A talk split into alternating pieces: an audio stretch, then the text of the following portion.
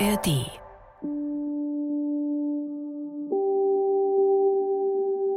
Wir schreiben heute weiter Musikgeschichte. Wir sind im zweiten Teil unseres Podcasts mit Eberhard Schöner, dem deutschen Komponisten und Dirigenten, der als erster auf abenteuerliche Weise den Moog-Synthesizer nach Europa gebracht hat. Wie er das gemacht hat, was das mit den Beatles zu tun hat und überhaupt, was für ein abgefahrenes Instrument dieser Moog-Synthesizer ist, das könnt ihr im ersten Teil hören. Flo Scheirer ist bei mir wieder zu Gast. Du warst bei Eberhard Schöner und seiner Frau Steffi bei denen zu Hause. Was werden wir heute hören? Bei welcher Zeit setzen wir ein? Wir setzen da ein, wo wir beim letzten Mal aufgehört haben, nämlich am Anfang von den 70er Jahren. Und wir werden gleich hören, wie durch diesen Moog zwei Welten zueinander finden, die eigentlich nie füreinander bestimmt waren, nämlich Hardrock und Klassik. Und dann werde ich dir im Laufe der Sendung erzählen, welche weiteren Weltstars unglaublicherweise bei Steffi und Eberhard ja, gewohnt haben. Ich verrate es noch nicht, weil du wirst echt staunen, mhm. wer da zwischen Kuhstall und Bäcker da in der Gegend rumgelaufen ist. Okay, bin gespannt, welche, welche Namen du nachher noch droppst.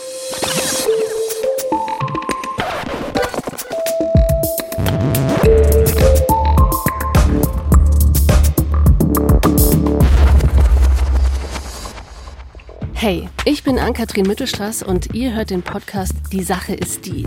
Da werde ich jede Woche von Reporterinnen und Reportern mit einem anderen Gegenstand überrascht. Und im Laufe der Folge klären wir dann, welche Geschichte hinter dieser Sache steckt. Heute ist BR-Reporter Florian Scheirer bei mir zu Gast und wir sprechen über einen Synthesizer, der Musikgeschichte geschrieben hat. Was ihr hier hört, ist aber Teil 2. Weil wir haben beim letzten Mal festgestellt, über diesen Moog 3P Synthesizer gibt es so viel zu erzählen, dass wir unbedingt eine Fortsetzung brauchen. Wenn ihr also Teil 1 nicht kennt, dann solltet ihr zuerst den anhören. Dort erfahrt ihr nämlich, wie der Münchner Musiker, Komponist und Dirigent Eberhard Schöner und seine Frau Steffi Schöner, wie die diesen Synthesizer 1969 bei Bob Moog in den USA gekauft haben. Das heißt, sie waren die Besitzer des ersten Moogs in Deutschland. Ich kenne also diesmal den Gegenstand schon, aber wie die Geschichte weitergeht, das weiß ich so wenig wie ihr. Als letztes haben wir gehört, dass Eberhard Schöner Anfang der 70er Jahre John Lord von Deep Purple kennenlernt.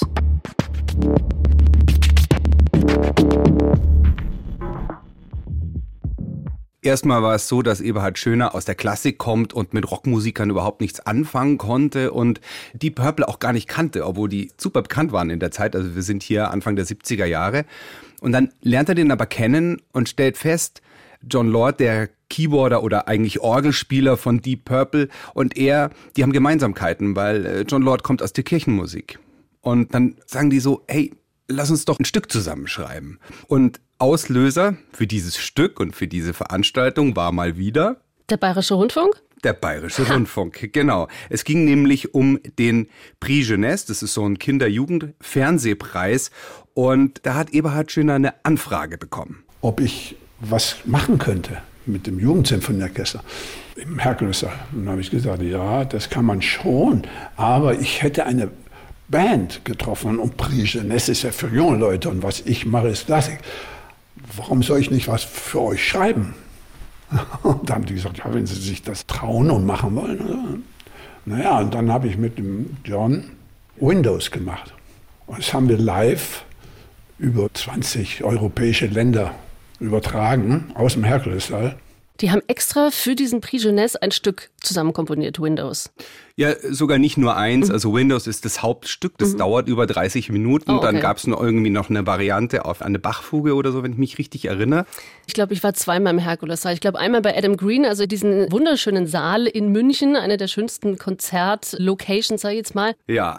Also es ist in der Residenz und es ist sehr streng. Es mhm. mit so Säulen, mit so Säulen viel Marmor. Hinten ist eine große Orgel an der Wand und gilt als der bestklingendste Konzertsaal in München, aber halt total Klassik, ja. total Oldschool Rockmusiker da drin, sehen komisch aus und man kann sich dieses Konzert, was damals im Fernsehen übertragen wurde, tatsächlich auch auf YouTube noch anschauen. Also wer Lust hat, ist es wirklich ein tolles Dokument. Also man sieht Eberhard Schöner mit seinen großen, der hat so schwarze Haare, der dirigiert. Mhm. Ja, sein Jugendsymphonieorchester, volle Besetzung, Streicher, Pauken und so weiter. Klassische Sänger, mehrere, die auf Englisch, Deutsch und Italienisch singen. Dann John Lord natürlich an der Orgel. Dann Pete York, sein Drummer, der früher bei der Spencer Davis Group gespielt hat, Gimme, gimme some love, mhm. der wird sein Standard-Drummer. Wir werden noch ein paar Mal von dem hören. Der ist natürlich mit dabei. Dann zwei Hardrock-Sänger, nämlich Glenn Hughes, Bassist und Sänger bei Deep Purple, später Sänger von Black Sabbath. Ah, das schon. Also lustige mhm. Mischung. Und David Coverdale, auch von Deep Purple und auch damals Sänger, und der hat 1978 Whitesnake gegründet. Here I go again on my own. Ja, den kennt man. Mhm. Also so Bluesrock ich finde es schrecklich, aber unglaublich erfolgreich. Also die sind da alle im Herkulessaal. Mit einem Jugendorchester auch noch, oder was? Ja, mit einem kompletten Orchester. Und vorne steht Eberhard Schöner und im Publikum alle Leute im Anzug, mhm. Würdenträger, offizielles Event und so ältere Leute natürlich auch die so in so einem Klassikkonzert ja, ja. halt sitzen. Ja, und dann geht's los.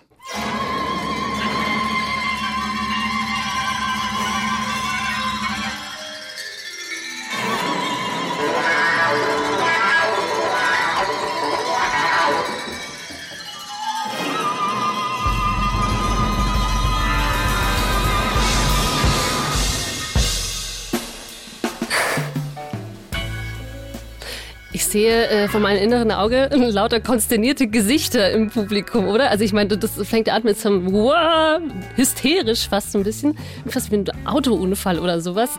Wie ist das angekommen? Ja, also die Leute haben sich zum Teil, das kann man auch bei dieser Aufnahme sehen, wirklich die Ohren zugehalten, weil das auch so laut war. Mhm. Es sind auch ein paar Leute gegangen.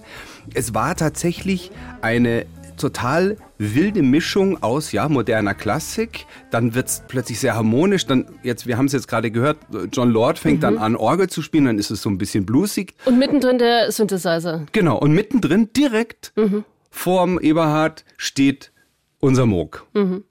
Da geht er dann auch mal runter von seinem Dirigentenpult und dreht da irgendwie so rum und dann kommen halt die Moog-Sounds und das hat dem Ganzen halt irgendwie da jetzt noch die Krone aufgesetzt der außerirdischen, völligen Ungewohntheit. Mhm. Weil man wusste in diesem Kontext auch nicht, ja, ist das jetzt ein klassisches Instrument? Gehört es jetzt zu dem Klassikteil oder, oder ist es ein Rockinstrument? Das war sozusagen das Bindeglied zwischen diesen beiden Teilen.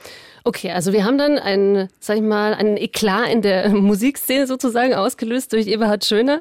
Ja, im Saal schon, ja. aber. Am nächsten Tag hatten wir ich glaube, sechs oder acht goldene Platten weltweit, weil das wurde international gesendet. Das war also unglaublich. Und die äh, Schallplattenfirma ist verrückt geworden, fast nicht, weil über diesen Erfolg. Und wir wurden Freunde.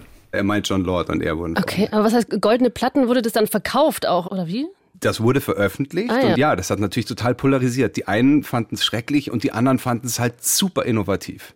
Und wie ist es dann weitergegangen? Also hat es dann quasi Schule gemacht? Also wurden die angefragt, das irgendwie fortzuführen, noch mehr zu komponieren? Ja, und von wem wurden sie angefragt? Vom Bayerischen Rundfunk? genau, also äh, Eberhard Schöner und John Lord haben dann die Reihe Rock Meets Classic gegründet und die gab es über viele Jahre veranstaltet vom Bayerischen Rundfunk. Das ist ja witzig. Also ich, ich glaube, das war mir schon ein Begriff, Rock Meets Classic, aber ich hätte nie gedacht, dass das darauf zurückzuführen ist. Ja, ich habe da noch so eine Art Trailer gefunden aus der Zeit. Da kann man mal ein bisschen was hören, wie das so klang. Es fängt an mit dem Moog und den Tölzer Knaben die aber auch wie Außerirdische klingen. Mhm.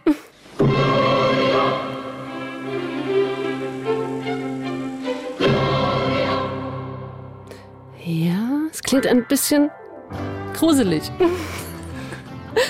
Das war halt irgendwie der neue heiße Scheiß. Alles übrigens aufgeführt und aufgenommen da unten in den Orchesterstudios, also vier Stocke unter uns, wo immer das Pulsfestival stattfindet. Ach, das ist interessant. In den schönen, äh, edlen, holzgetäfelten Studios, ja? Genau. Super. Und ähm, das war eben so spannend, weil äh, da passiert was in dieser Zeit und dieser Moog ist da dabei und der ist Teil davon.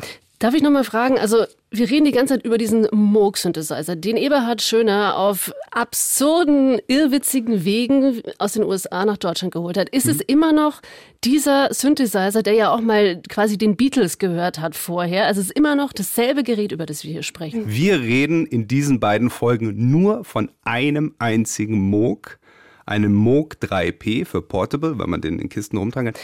Und wir sagen immer Moog, andere sagen auch Moog, aber man kann so ein bisschen beides sagen, oder? Die Frage wird öfter gestellt, wie spricht man das denn jetzt eigentlich richtig aus? Das Gerät und den Menschen, der das gebaut hat. Und da gibt es tatsächlich eine Aufnahme von Bob Moog, äh, was er dazu sagt. It's originally a Dutch name, and in, in Holland you would pronounce it Moch. Now that's a little bit too much to expect people to do it here. Uh, in Germany, uh, it's a fairly common name, and there it's pronounced Moog. In Great Britain, English-speaking countries, uh, people see the double O and they say Moog. I just happen to like the sound of Moog better than Moog. So my wife at the time and I, back when we were first married, decided uh, to go for the Moog. Also deswegen sage ich die ganze Zeit Moog, weil Bob Moogs halt gefallen würde. Genau. Er lebt ja nicht mehr, aber. Mhm, aber wir bleiben einfach hier jetzt auch bei Moog, weil es geht ja auch schließlich um Eberhard Schöner, der ja auch Deutsch ist, den du besucht hast, da in der Nähe von Miesbach, wo er lebt und der dir seine Geschichte erzählt hat. Flo, du hast schon gesagt, die Musikgeschichte, die dieses Gerät geschrieben hat, geht weiter. Ja, dieses Gerät verkörpert einfach die Moderne, die Zukunft, die Avantgarde. Es wird Teil der Weltausstellung in Osaka als Teil der zeitgenössischen Musik. Mit dem Moog wurde die erste rein elektronische Meditationsplatte hat äh, Eberhard Schöner damit aufgenommen, also fast schon so New Age Vorläufer. Ja, und jetzt kommt das nächste Thema, was auch in der Zeit aufkam. Weltmusik. Dann waren wir auf Bali. Mit dem Moog. Mit dem Moog. Ja, ja, mit dem Moog. Jetzt waren wir. Aber warum? Weil ich mit den Balinesen zusammen musizieren wollte. Welche Balinesen? Das war einfach so eine Idee, nein, oder? Ich war auf Bali mit Johannes Schaf und Theo Meyer. Theo Meyer war ein berühmter Maler. Und die haben gesagt, du bist immer so interessiert an Neuem. Komm doch mal mit nach Bali. Da gibt es Gamelan. Das musst du hören. Vielleicht kannst du was machen. Wir haben ja gerade noch die Steffi Schöner gehört, die Frau. Frau ja. Seine Frau, ganz lustig, wie sie immer so von hinten ein bisschen rein irgendwie gerätscht und ihn so quasi ergänzt. Okay, also wir sind jetzt mit denen zusammen auf Bali. Kennst du Gamelan-Musik? Okay, wir hören, okay. wir hören mal was an.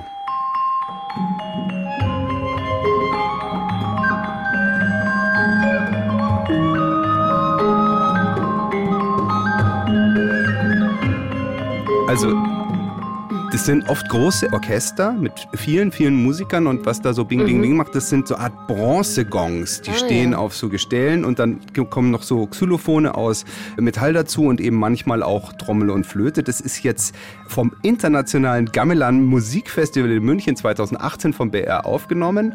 Und da kommt doch ein Synthesizer rein dann, oder was in diese Musik? Als allererstes fliegt er erstmal ohne Synthesizer hin. Äh, war ich jedenfalls dort bei dem Agung Raka, ein Fürst. Agung Raka ist er. Und dann habe ich gesagt, kann ich mal was hören?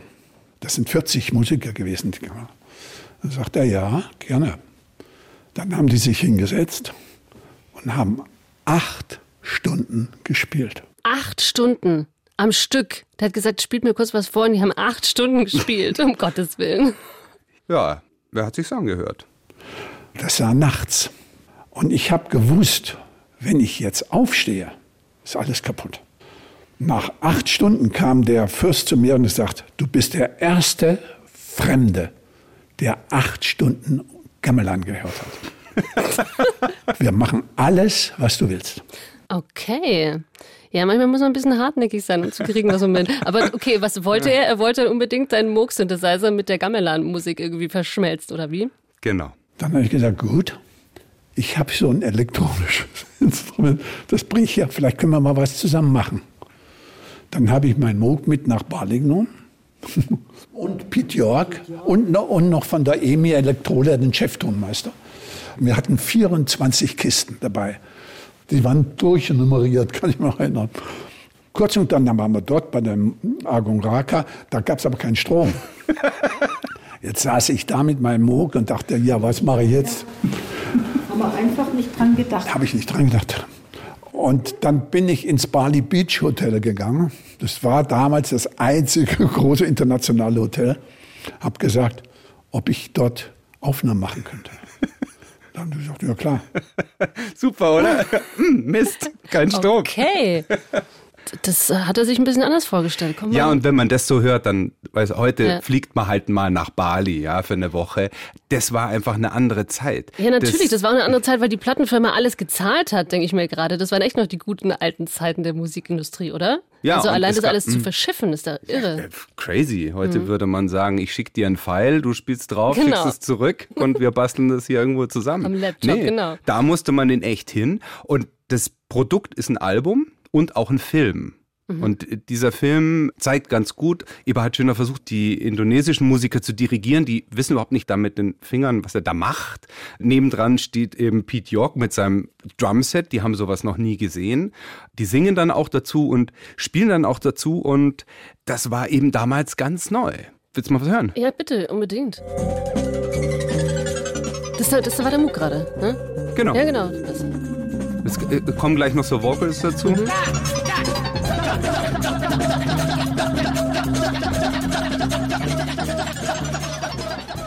Das finde ich eine echt richtig gute Nummer auf der Platte. Ja. Heißt Ketjak. Bali Agung heißt das Album.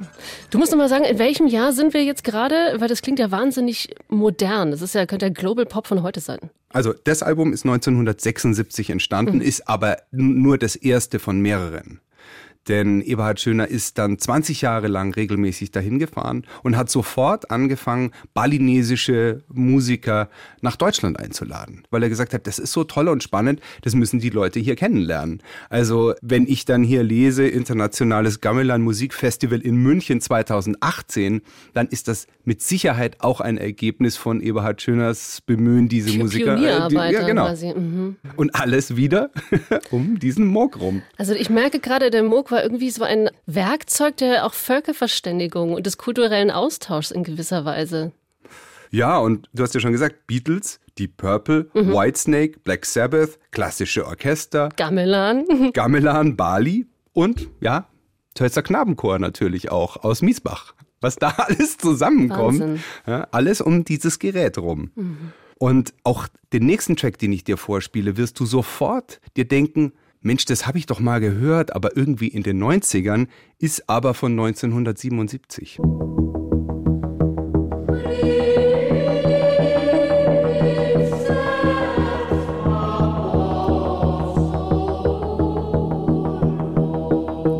Mhm. Es ist so ein bisschen Techno mit Knabenchor, oder wie? Genau. Von 1976 auch. 77. 77. Abgefahren. Irre, gell? Finde ich einen super geilen Track. Ja. Und da sind zwei ganz wichtige Sachen drauf zu hören. Was du da im Hintergrund hörst, das hat Eberhard Schöner den Black- und Decker-Effekt genannt. Black und Decker. Black- und Decker-Effekt, das checkt man erst nicht. Kurz zur Erklärung, dieser Moog Modular 3P, der besteht eigentlich nur aus drei Teilen. Wenn man jetzt aber die Fotos sieht und so, dann ist da immer noch ein vierter Kasten dabei. Denn Eberhard Schöner hat auch noch einen Sequencer dazu gekauft. Und ein Sequencer ist ein Gerät, was eine spezielle Sequenz sozusagen im Loop immer wieder abspielt. Heute easy mit einem Computer, damals ganz schön kompliziertes Gerät, ist auch so ein großer Kasten. Und mit Hilfe dieses Sequencers hat er es geschafft, den Moog so in so ein Rattern zu bringen, mhm. wie wir es jetzt gerade gehört haben, so dacker, dacker, dacker. Und er hat es den Black und Decker Effekt genannt, weil es damals diese Werbung gab, die so klang. Nur von Black und Decker. Black und Decker, Black und Decker, Black und Decker, Black und Decker, Black und Decker. Kannst du dich erinnern? Äh, wie alt müsste ich dafür sein, um mich daran zu erinnern? Nein, ich kenne es nicht. Black und Decker ist so ein Hersteller von so Heimwerkergeräten. Ah, okay. Und dieses Black und Decker, Black und Decker, Black und Decker, so hat er den Effekt genannt, weil er es geschafft hat, den Moog so klingen zu lassen. Ah, okay. Okay, das war das eine, was wir rausgehört haben. Was war das andere Besondere? also da kommt plötzlich wieder John Lord, den mhm. wir fast schon wieder vergessen hatten. Von Deep Purple kommt wieder ins Spiel, äh, weil der hat mit Eberhard Schöner mehrere Platten aufgenommen und bei einer dieser Aufnahmen ist er diesem Gitarristen begegnet. Und dann habe ich mit dem John Lord eine Platte gemacht, mit Orchester auch. Und da saß so ein kleiner Gitarrist und sagte, hast du nicht einen Job für mich? Also da war auch das Orchester dann. Da habe ich gesagt, ja, was, was machst du? Da sagt er, ja, ich war früher bei den Animals und ich bin klassisch ausgebildet, habe aber keine Arbeit. Naja, und dann kam der Andy hierher, Andy Summers. Andy Summers, der Name rings a bell, aber ich weiß nicht genau.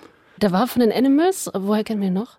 Okay, wenn du nicht gleich drauf kommst, Nein, dann hören wir gleich den nächsten Ton dazu noch. Und der sagte eines Tages zu mir, Ebi, ich hätte noch einen sehr guten Schlagzeuger. Da habe ich gesagt, ja, ich kann ich immer brauchen. Ja, komm. Das war Stuart Copeland. Und der sagte dann, du, wir haben noch einen Bassisten, also kein Sänger. Wir haben einen Bassisten. Und dieser Bassist kann auch ein bisschen singen, aber eigentlich, Bass. Dann habe ich gesagt, auch komm. Und das war natürlich Sting, der Bassist. Das war Sting. Nicht dein Ernst, was? Ja. Das gibt's ja nicht. Police gab es damals noch nicht, ja, aber, aber Sting gab es schon. Ja, Sting gab's und Stuart Copeland mhm. wurde dann Drummer von Police und Andy Summers Gitarrist von Police. Aber da gab es die noch gar nicht. Also es gibt quasi Police vielleicht nur dank Eberhard Schöner. Oder dank des Mokes. Oh, oder so, oder dank des Mokes natürlich. Es war nämlich tatsächlich so, dass der eine Show geplant hat. Ja, für die hat er Musiker gebracht. Die Show hat im Zentrum den Moog, den spielt Eberhard Schöner und ja, Stuart Copeland ist Drummer, Sting Bassist und äh, Andy Summers spielt Gitarre. Die Show war super, super erfolgreich. Wo war das? Hier im Zirkus Krone um die Ecke mhm. hat es stattgefunden, aber die sind dann durch Deutschland getourt, da waren, sind dann so 4.000, 5.000 Leute gekommen. Dann hat er gesagt, ja gut, dann, dann nehme ich doch den Tölzer Knabenchor auch noch mit. Dann ist der auch noch mitgekommen mhm. und geht damit auf Tour. Wie abgefahren. Und der Moog im Zentrum. Das war Anfang 1977. Mhm. Und hat mir dann gesagt, ja, da, da wo du jetzt gerade sitzt, da saß Sting immer. Der hat hier anderthalb Jahre gewohnt. Bei ihm? Ja, in, zu Hause. Im Studio, im Miesbach. Nicht am Stadelberg. Ja. Der Sting, wir reden tatsächlich über den Sting. Ja, genau. Also, keine Ahnung, wenn man in Miesbach irgendwie zum Bäcker gegangen ist, Semmeln holen, dann ne, hat man vielleicht Sting gesehen in der ja, genau. Schlange. Genau. Später, als der berühmt war, haben die Nachbarn den Eberhard dann nach dem Sting gefragt. Traudel, eine gute Freundin von der Steffi, von meiner Frau. Und die alte Obermeier vor allem, die Mutter von ihr noch, sagte, warum kommt denn das Ding wieder? Da habe ich gesagt, äh, Frau Obermeier, das Ding, das ist ein Weltstar. Ach so? Ach so? Ist er Weltstar? Da habe ich gesagt, ja, der kommt irgendwann auch her. Und als er kam, habe ich gesagt, du Sting, geh doch mal rauchen, sag guten Tag. Die freut sich wahnsinnig. Da ist ein Stallgang, habe gesagt, dich. Der hat nicht gesagt, Christi. Vielleicht hat er es gelernt. Vielleicht hat er es gesagt, warum nicht? Aber damals reden wir noch nicht von Sting, dem Weltstar, sondern von Sting, dem Bassisten. Und wir gehen jetzt nochmal zurück ins Jahr 1977. Sicher. Dann waren die in München bei uns in der Wohnung. Und dann hat der Sting irgendwann so gesungen, so vor sich hingesungen. Und dann habe ich gesagt, Sting, du bist ja ein unglaublich guter Sänger. Dann sagt er, ja, aber du singst falsch. Du singst tief. Du musst ganz hoch singen. Das kannst du, ich habe es gehört. Da sagt er, ja, aber das kann man doch nicht machen. Ich sage, doch, das ist so eine Falsettstimme. Roxanne. Also das ist nicht dein, nicht dein Ernst. Also ich meine, Schöner bringt quasi Police zusammen und bringt Sting dann überhaupt dazu zu singen und auch noch hoch zu singen. Der Eberhard Schöner hat mir das bei meinem Besuch da am Stadelberg, glaube ich, dreimal erzählt, dass er Sting dazu gebracht hat. Da kann man auch drauf stolz sein. Hoch Absolut. Zu singen, ja.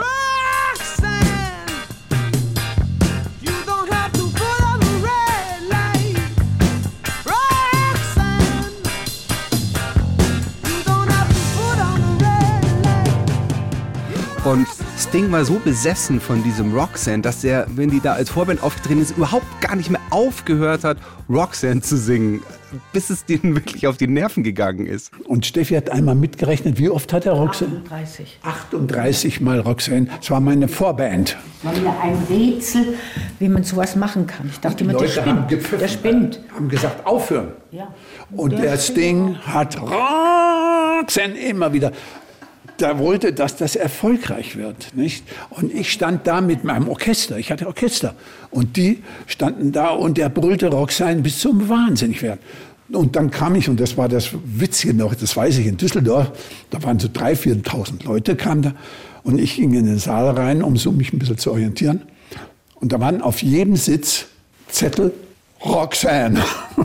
hatte das Ding diese 3000 Sitze mit Roxanne, Roxanne, Roxanne. Er wollte wirklich ein Weltstar Er wollte werden. Star werden. Okay, also wir merken da, Sting wollte nicht für immer Bassist bleiben, sondern er wollte schon nach vorne mit seiner Roxanne und wollte ein Star werden, oder? Hat er dann zu der Zeit dann auch schnell geklappt, oder? Er hat es auch genauso zu Eberhard Schöner mhm. gesagt. Eberhard, ich werde ein Weltstar. Das schon. Und hat geklappt. Hat geklappt. Man muss ja nur an sich glauben. Und das, also jetzt nochmal zum zeitlichen Ablauf. Ne? 1977 hat dann auch Police das erste Konzert im August. Sie gehen aber dann 1978 auch nochmal mit Eberhard Schöner auf diese Video Magic Laser Tour und ein Track davon, der hat mir echt besonders gut gefallen. Hören wir mal rein.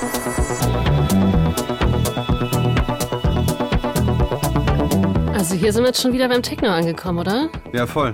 Da ist der Black und Decker Effekt wieder. Ja. Decker, Decker, Decker, Decker. Und Andy Summers an der Gitarre. Mhm. Und dann wird dieser Moog-Sound eigentlich so moduliert. Ne? Der Moog hat so Filter. Und dann eigentlich wie beim Techno-Track.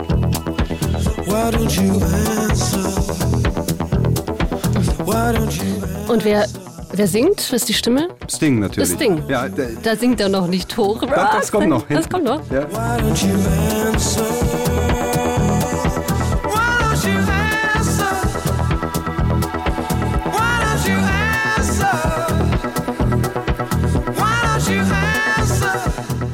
Okay, also ich muss noch mal kurz hier zusammenfassen. Also wir haben ja angefangen bei John Lord und Deep Purple und Rock meets Classic. Dann waren wir noch mal in Bali mit der Gamelan-Musik. Dann kam schon irgendwie so die Backing Band sozusagen, also mit den zukünftigen Police. Und jetzt sind wir gerade so ein bisschen Zeuge, wie Sting zu sich findet und zu seiner hohen Stimme und auf dem Weg ist zum Megastar. Und was in der Zeit und dann... die Klammer ist Eberhard Schöner in gewisser Weise und der Moog.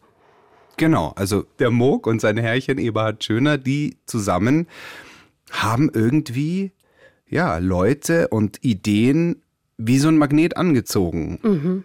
Aber was interessant ist, wir reden ja die ganze Zeit hier über jemanden, der unglaublich viel Musik beeinflusst hat, Musikgeschichte geschrieben hat. Aber man kennt ihn nicht. Und also, man kennt ihn nicht. Nee. Also ich, äh, du, bevor du mir zum ersten Mal von Eberhard Schöner erzählt hast, hatte ich keine Ahnung, wer Eberhard Schöner ist. Also das ist interessant, ja.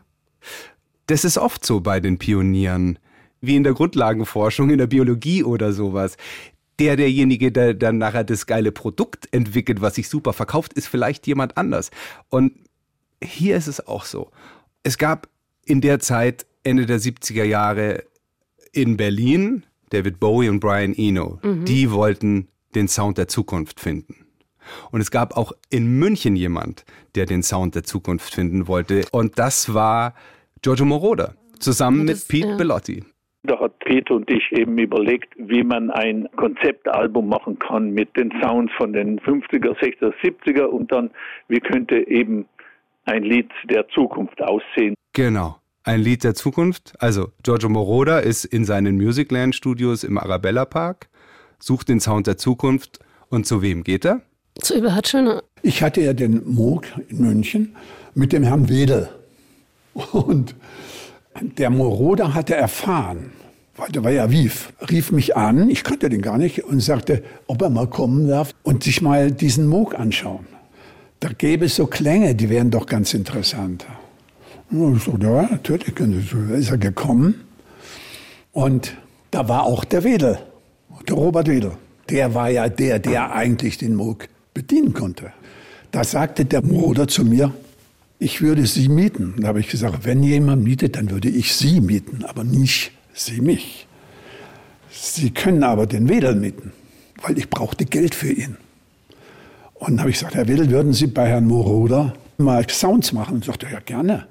Und dann hat er das gemacht. Wo die Studios von Moroder waren, da in dem Hochhaus. Äh, ja, Musicland Studio. Musicland. Und, und was für Sounds waren das dann? Ja, das waren natürlich die Sounds, die. Für die man Moroder kennt. Ja, nicht nur Moroder kennt, sondern die Eberhard Schöner mit dem Robert Wedel über viele Jahre an dem Moog entwickelt hatte. Ah. Also Stichwort Black und Decker. Die hat er eben vorgespielt. Mhm. So. Und dann ist dieser Song daraus entstanden.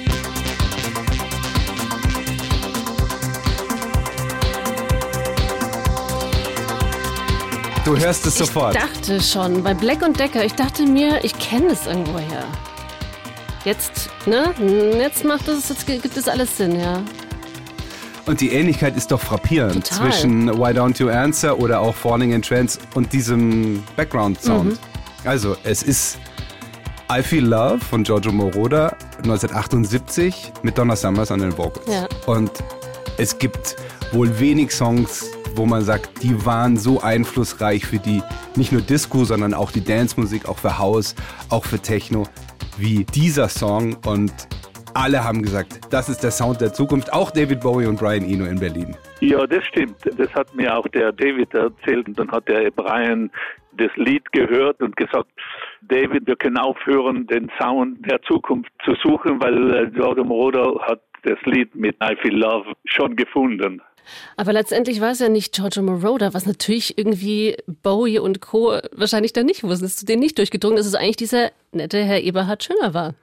Da ist jetzt dann immer die Frage, ne? wo liegt dann wie was das Urheberrecht? Also Eberhard Schöner hat ja den Moog zusammen mit dem Wedel an Giorgio Moroder vermietet. Aber er war schon ganz schön angepisst. In seiner Biografie heißt es, er war in New York und hat diesen I Feel Love Song gehört. Und hat gesagt, ja, Moment mal, das ist ja irgendwie mein Moog-Sound. Und dann hat er erst gecheckt, dass der Robert Wedel dem Giorgio Moroder seine Sounds verkauft hat. Was mich dann später aber ein bisschen verärgert hat, das muss ich wirklich sagen, dass es meine Sounds waren. Das heißt, ich hatte diese Monate, Jahre lang entwickelt. Und der Wedel, dieser Halunke, ging dahin und wusste natürlich, wie, die, wie man die macht. Weil er hat sie ja letzten Endes technisch für mich realisiert. Und so wurden dann Welthits daraus, nicht von mir. Also er hat Giorgio Moroder tatsächlich verklagt. Ein ah, paar Jahre später, ja. Okay. Nochmal zusammengefasst, Giorgio Moroder hat quasi über Eberhard Schöner Disco erfunden. Also ohne Moog wäre es nicht gegangen. Kann man so sagen. Und das ist immer noch das Gleiche. Es ist nicht irgendein Moog, es ist immer noch das Modell, von dem wir von Anfang an reden, das Eberhard Schöner in New York gekauft hat und mit nach Deutschland gebracht hat. Und dazu muss man sagen, jeder Moog, weil es ein analoges Instrument ist, klingt ein bisschen anders. Mhm. Und ich habe Moroder wieder getroffen und in, in Los Angeles irgendwann mal. Und dann sagt er, ja, weißt, ich habe ja meine ersten Erfolge deinetwegen. Das war dann schon sehr nett dass er das nicht vergessen hat. Das war die ersten Erfolge wegen des Moog. Lebt dieser Moog noch? Das Gerät noch? Steht es noch wo? Ja, das steht noch wo. Das stand ganz lange bei Eberhard Schöne am Stadelberg in seinem Studio und er hat dann irgendwie die Lust dran verloren ein bisschen. Eine Zeit lang habe ich nicht mehr wollen, weil ich sah das immer als Avantgarde-Instrument. Ich war ja nicht Rockmusiker oder kommerziell, also ich war Avantgarde. Und plötzlich merkte ich, dass der irgendwie in Popshows auftauchte, wo dann Leute so rumfummelten. Da habe ich mir gedacht, nee, also das mache ich nicht jetzt. Mache ich nicht mehr. Der Purist spricht. Ja. Und, und, dann, ja, okay. jetzt, jetzt kommt die nächste Geschichte noch bitte. Jetzt kam auch irgendwie einer von irgendwelchen neuen KünstlerInnen, die wir auch kennen, und hat nochmal was total Geiles draus gemacht.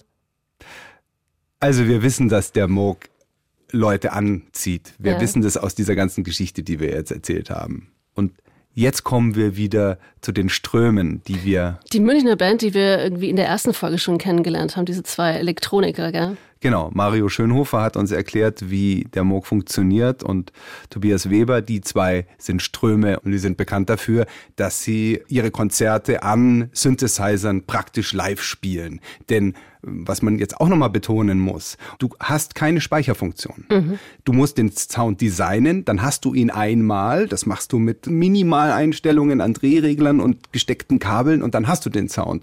Und du musst dich wirklich gut auskennen, wenn du sowas ähnliches wiederherstellen willst. Die Ströme können das. Und wir sind jetzt 2018, 2019 über eine gemeinsame Freundin nehmen die Kontakt zu Steffi und Eberhard Schöner auf weil die unbedingt diesen Moog-Synthesizer mal sehen wollen. Also quasi die neue Elektroniker-Generation will mal irgendwie beim großen Maestro vorbeigucken und sich dieses Ding in echt anschauen. Und dann laden die die ein nach Miesbach zum Stadelberg, wo das so Ding, wie dich auch, ne? Ja, so wie mich auch, ja, wie das Ding auch schon da war und John Lord war da auch ganz ja. oft und waren die halt da und sitzen da am Kaffeetisch. Dann haben wir gemeinsam Kaffee getrunken ja. und äh, uns sehr gut verstanden. Und nach nur eineinhalb Stunden haben er und seine Frau gesagt, sie sind jetzt dann eh mal zwei Wochen nicht da und da oben steht der MOOC. Wenn wir wollen, dürfen wir hier sein und mit dem MOOC arbeiten. Und, und der Kühlschrank ist voll. und es war halt unglaublich. Also, wir also wie, die, die, ihr habt die zum ersten Mal gesehen ja. und dann sagen die, ah, die Jungs sind cool. Da ist der Hausschlüssel, da oben steht der Moog. Da hat auch schon der Sting mal, glaube ich, länger gewohnt äh, in dem Studio. Und ja, wir waren wirklich völlig baff und also unglaublich uns, dankbar. Für uns war das, als wir da zum ersten Mal waren, das war, das kann man nicht beschreiben. Also mit diesem alten Moog und auf dem Berg und alleine und äh, alles, was dazugehört und wunderbar. Kann ich mir vorstellen. Also es klingt echt wie so ein Musikertraum, der man sich nicht vorstellen kann, dass er jemals wahr wird. Also der Mario sagt, für mich gibt es eine Zeit, vor dem, vor Morg, dem Morg und nach dem Morg. Und die zwei, also die Ströme, die haben sich da in den zwei Wochen eine richtig gute Zeit gemacht und okay. haben da ihr aktuelles Album aufgenommen. Und haben festgestellt, auch nach, ich weiß nicht, 50 Jahren oder was, das Gerät ist top in Ordnung und klingt super. Hier ist mal ein Song, den sie auf dem Moog komponiert haben.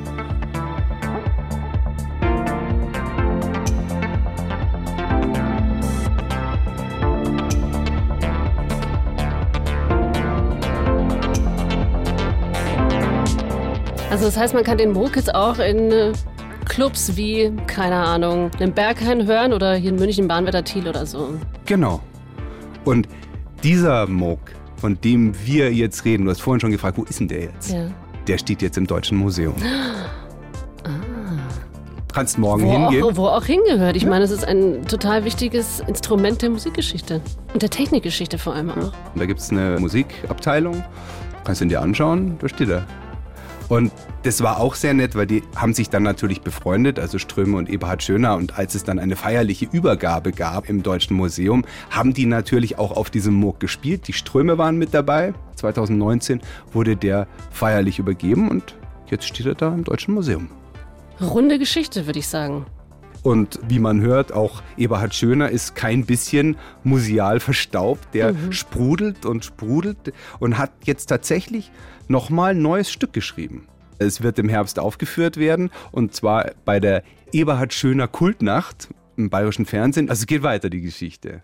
Mittlerweile habe ich ein Riesenprivileg. Ich bin alt, eine Legende.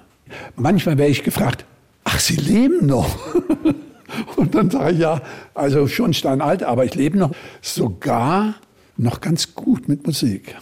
Okay, also Eberhard Schöner hat dir diese tolle Geschichte erzählt, an der wir jetzt teilhaben durften. Danke, Flo, dass du sie uns mitgebracht hast. Es war mir eine große Freude. Ich muss mich noch bedanken bei den Strömen, weil die den Kontakt zu Eberhard Schöner hergestellt haben und natürlich bei Steffi Schöner und Eberhard Schöner für den tollen Empfang. Und wir schauen uns demnächst alle den äh, Moog Synthesizer im Deutschen Museum an.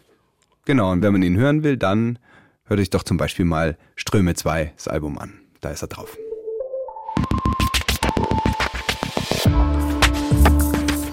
Das war Die Sache ist die, der Podcast vom Zündfunk auf Bayern 2. Heute ging es um den Moog-Synthesizer von Eberhard Schöner und seinen großen Einfluss auf die Musikgeschichte, Teil 2 sozusagen. Ich bin Ann-Kathrin Mittelstraß, Reporter war Flo Scheirer, Ton und Technik Robin Ault, Sounddesign Dagmar Petrus, Redaktion Michael Bartle. Die Sache ist die ist eine Produktion des Zündfunks vom Bayerischen Rundfunk. Abonniert uns gern in der ARD Audiothek und schickt uns auch Feedback an zündfunk.br.de. Zündfunk mit UE. Und damit sage ich Danke und Tschüss, bis zum nächsten Mal.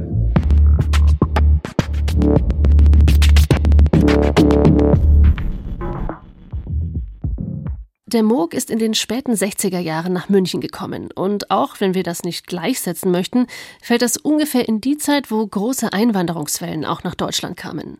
Deutschland ist ein Einwanderungsland, aber kann Deutschland auch Einwanderungsland? Darum geht es im Podcast Unter Allmanns von unseren Kolleginnen bei Cosmo. Host Salva Humsi trifft verschiedene Menschen aus migrantischen Communities, so auch die Soulsängerin Jordan Alani und diskutiert, was in Zukunft besser laufen muss. Spannende migrantische Geschichten hört ihr im Podcast Unter Allmanns in der ARD Audiothek und überall, wo es Podcasts gibt.